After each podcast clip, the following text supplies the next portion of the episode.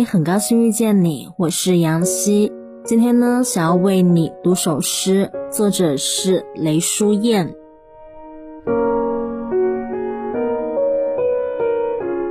想起那个人的时候，正有云从我的窗口飘过，轻轻飘飘的云朵衬着蓝蓝的天空，很像是谁的生活。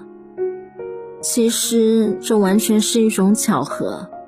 那朵云并不特别，意味着什么？高楼的窗口每天都有伸手可及的云彩飘过，它们从何处而来，又到何处而去？会不会被突然的风吹散，都不值得人刻意去思索。